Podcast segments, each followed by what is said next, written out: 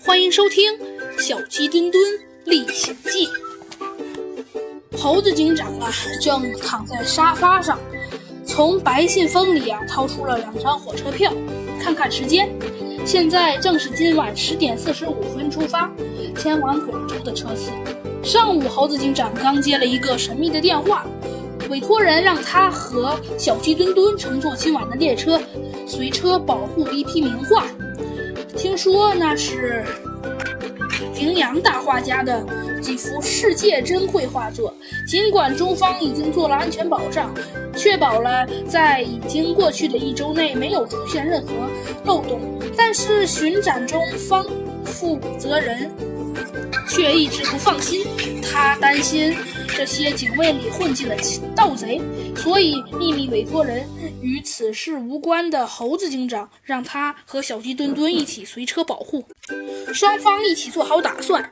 这件事一拍即合，当晚十点四十五分，小鸡墩墩和猴子警长一起乘坐奋斗号列车出发了。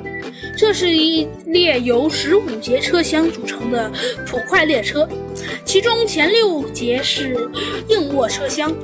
第七节却是餐车，第八节是软卧铺车厢。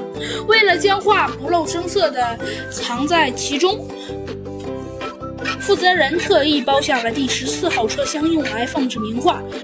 而小鸡墩墩和猴子警长则被安排在第十三号车厢里。列车一路飞奔，穿过了很多地方，在群山间行驶。终于天亮了，列车缓缓地减速，即将进站了。二十分钟后，列车在某站停了下来，乘客们有十分钟的时间下车走走，活动一下筋骨。猴子警长和小鸡墩墩当然不会下去，因为毕竟有任务在身。坐了一会儿，小鸡墩墩对猴子警长说：“猴猴子警长，我我要不还是下去吧，买一点点吃的。”一听这话，猴子警长笑了笑，说道。嗯，好吧，小鸡墩墩，那你赶快去吧。嗯，好，猴子警长。小鸡墩墩点了点头，下了车厢，拿着钱准备去买点水果和吃的。但刚下车，小鸡墩墩就惊得合不拢嘴了，因为他发现了紧靠在后面的十四号车厢居然不见了。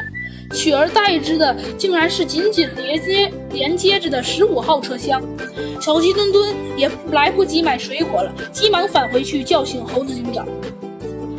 委托人被人从十五号车厢里拉了出来，目睹装着名画的一节车厢像变变了魔术一样，差点儿直接吓晕过去。嗯，盗贼居然在高速行驶的列车上连画带车厢一起偷走了，真是匪夷所思啊！猴子警长意识到这是一起有预谋、分工协作的高智商犯罪，可是嫌疑人又会是谁呢？他又是怎么做到的呢？